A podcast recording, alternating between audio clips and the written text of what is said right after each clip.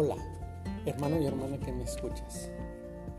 En esta ocasión estaré desarrollando una breve introducción a la confesión de fe de Westminster.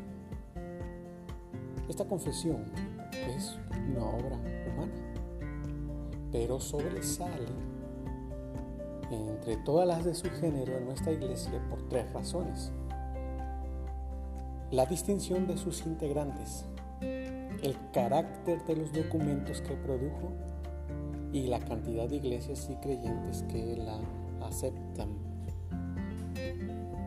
La, Asamblea de Westminster no fue convocada por iglesia alguna, sino por el Parlamento extenso en inglés en junio de 1643. Para febrero de 1648 la Asamblea había tenido 1163 reuniones. Por acuerdo del Parlamento, la Asamblea de Westminster constó de 121 teólogos y 30 laicos. De estos, 20 provenían de la Cámara de los Comunes, salida del pueblo, y 10 de la Cámara de los Lores, o miembros de la nobleza.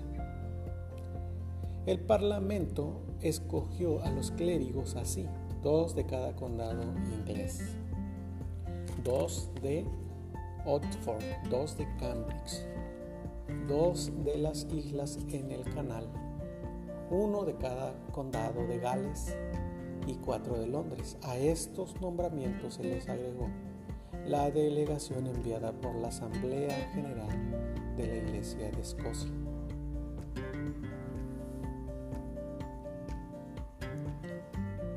La asamblea tuvo su primera sesión al comenzar julio de 1643. Hace 126 años que Lutero había clavado sus tesis en Wittenberg, Alemania. Hacía 90 años desde que Calvino se declarara protestante. Hacía 109 años desde que la iglesia inglesa anglicana se había independizado de Roma y 76 años desde que Escocia se había declarado oficialmente protestante. La ceremonia inaugural tuvo lugar en la imponente abadía de Westminster y la primera sesión en la capilla de Enrique VII, pero de allí en adelante se reunieron en la Cámara de Jerusalén del decanato de la abadía.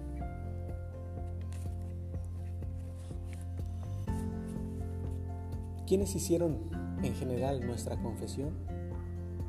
Mucho se ha citado la opinión de Richard Baxter, contemporáneo de ellos. Dijo, desde los días de los apóstoles al mundo cristiano jamás vio un grupo más excelente de eruditos en divinidades que el de este y el sínodo de Dort.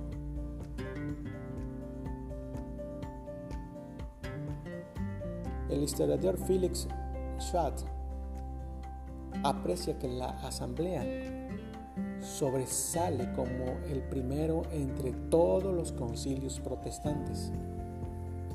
Y hasta la nueva enciclopedia católica de 1967 en inglés opinó que es improbable que la confesión de fe de Westminster pierda jamás su preeminencia como la más venerable afirmación hecha jamás del contenido doctrinal de la fe reformada. La Asamblea al principio tenía instrucciones de revisar y actualizar los 39 artículos anglicanos establecidos por Elizabeth y siguiendo los lineamientos de Lambert en 1595 y de los artículos irlandeses 1615.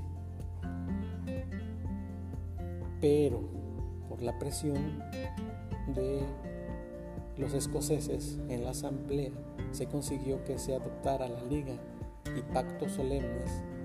La revisión se dejó de lado para dedicarse a formular una confesión de fe. Esta asamblea de Westminster produjo, además de la confesión de fe, dos catecismos.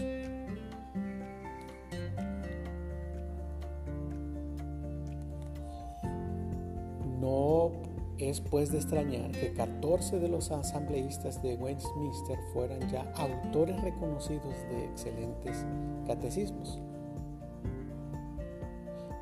El catecismo fue producto cultural de la época puede apreciarse claramente.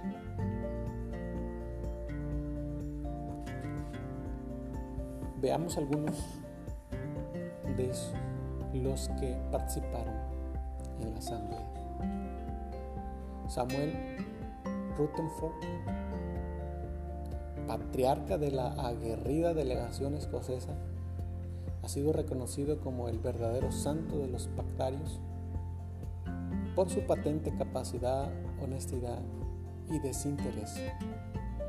Fue regente de humanidades en su Universidad de Edimburgo y luego pasó a ser rector de la de San Andrés. Fue prominente en la cátedra de teología y su obra Rex Lex es clásica en controversia sobre Estado e Iglesia. Alexander Anderson ha sido considerado como uno de los grandes eclesiásticos escoceses, pues fue el redactor original de la Liga y Pactos Solemnes y fue el orador oficial cuando los comunes y la asamblea los juraron y adoptaron. Había sido rector de la Universidad de Edimburgo y catedrático de filosofía de la de San Andrés. Robert Bailey, otro de los siete escoceses en Westminster, fue rector de la Universidad de Glasgow y catedrático en divinidades. George Gillespie, pastor en Edimburgo, participó como uno de los debatientes más hábiles y el delegado más joven de la Asamblea de Westminster. Entre sus controversias destacan las entabladas contra el papado y el gobierno eclesiástico anglicano y a favor del nacionalismo escocés, de cual fue ardiente defensor Participó en Westminster de 1643 a 1647. Pero, pero fue quien presentó la confesión a la Asamblea General Escocesa y consiguió su ratificación y adopción. John Sandel llegó a Westminster con los erastianos, es decir, los seguidores de Erasto de Heidelberg quien sostenía que el Estado es la autoridad final en asuntos eclesiásticos. En la Asamblea luchó por evitar la catolización del anglicanismo. Hizo gala de gran integridad y versatilidad y al final se hizo presbiteriano. John Lindford. Dentro del mismo grupo episcopal fue prolífero escritor erudito hebraísta y crítico bíblico.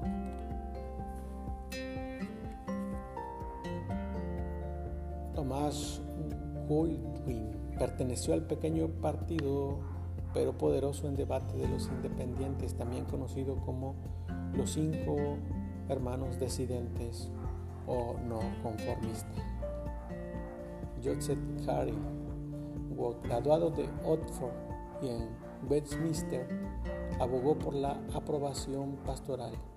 Su obra más destacada fue el comentario del libro de Job en 12 volúmenes. Edmundo Calamy, miembro de distinguida familia de intelectuales, era moderado doctrinalmente.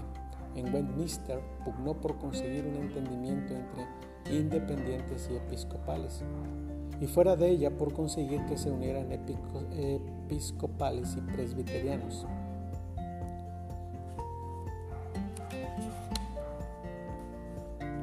Los dos grandes ausentes, Richard Baxter, uno de los grandes ignorados por el Parlamento, y hasta un apunte superficial indica que no hubiera desmerecido en Westminster.